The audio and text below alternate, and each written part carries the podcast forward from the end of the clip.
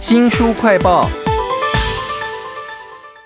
Google 的办公室非常有名，他们的空间设计还有家具都不一样。例如说，他们的桌子可以升降，可以站着办公，甚至茶水间里头有免费的饮料和零食，在办公室还可以玩。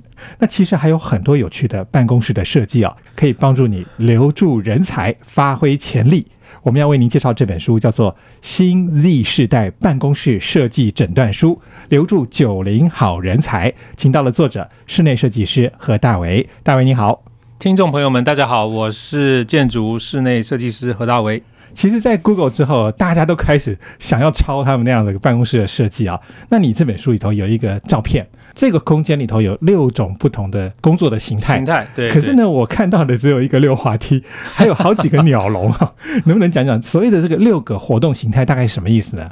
我想在这张照片里面呢，如果你仔细看的话，啊、会发现有人在里面讲手机，有人在里面溜滑梯，像主持人刚刚讲的，的确有两个人在上面。其实他们是正在讨论事情或在溜滑梯，可能也是在讨论事情，在溜滑梯上面讨论事情。那另外还有两个人的。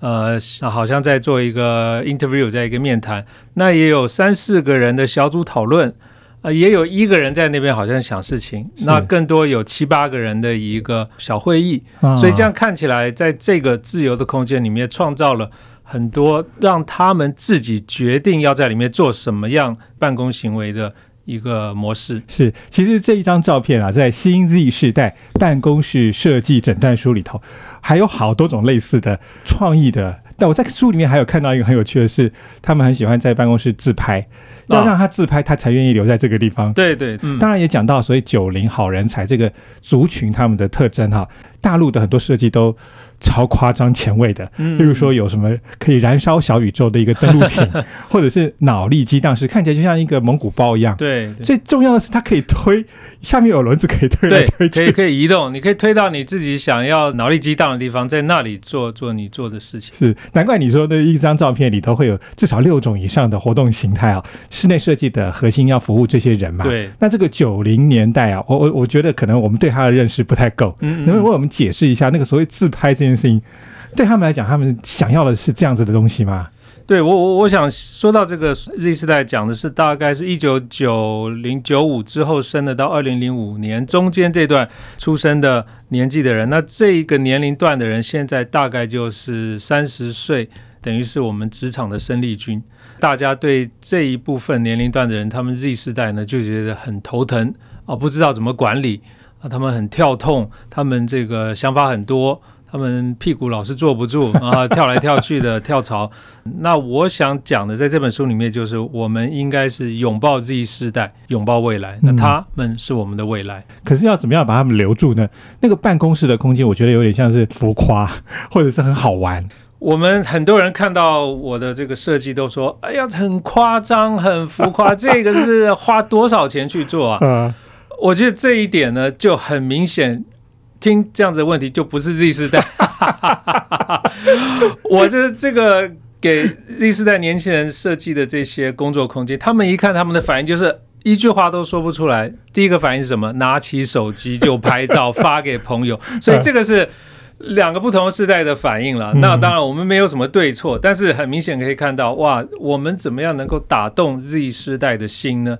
其实他们不是靠言语，九零后 Z 世代年轻人他们的美感、他们的喜好，其实不用多说，他们有这样的动作呢，就代表他们已经接受这样的环境了。是这本书的书名很特别啊，叫做《新 Z 世代办公室设计诊断书》，对留住九零好人才。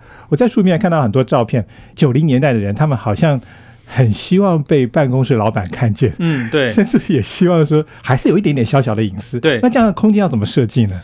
对，这个是跟他们呃 Z 世代的人他们的内心状态有关系。他们一方面呢很自我，但另外一方面又希望跟团体在一起，跟社会有共同的对话。那怎么样达到这样子呢？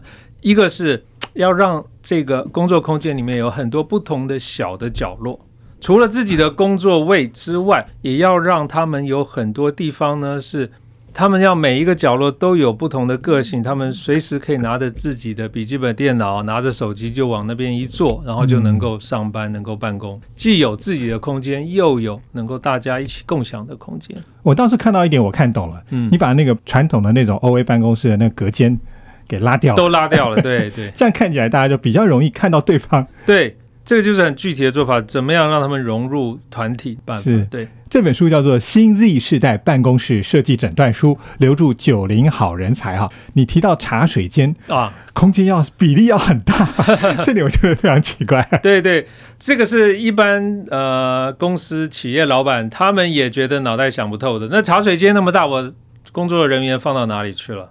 有这个问题的呢，也代表 太老了。对他的思考模式已经不是 Z 世代了。嗯那显然这样子的办公空间已经不能满足 Z 世代。嗯那为什么呢？Z 世代九零后的年轻人，他们需要很多的不同的小角落，让他们自由自在的或坐或站或躺着办公。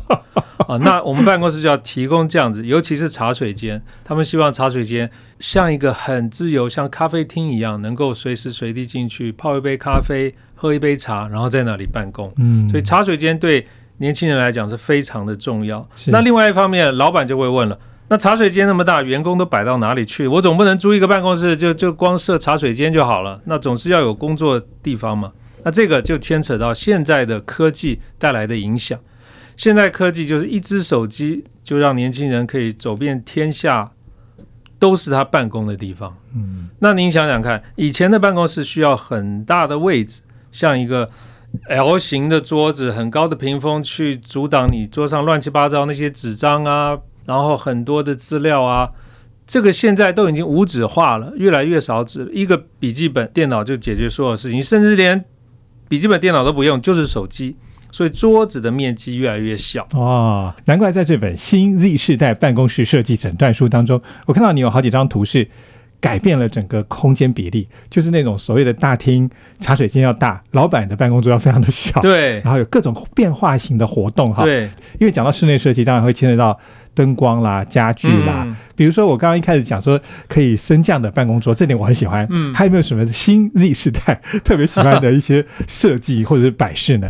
对，其实这是一个全面性的影响啊。这个 Z 世代的人，他们对世界的好奇心不只是只有一张桌子而已，而是包括其他的灯饰啦，呃，空间里面的呃装饰品啊，里面的内装，还有家具哦，嗯不像是以往的办公室，就是日光灯。加上一个屏风的办公桌，加上一个办公椅就没了啊，都是一片灰色。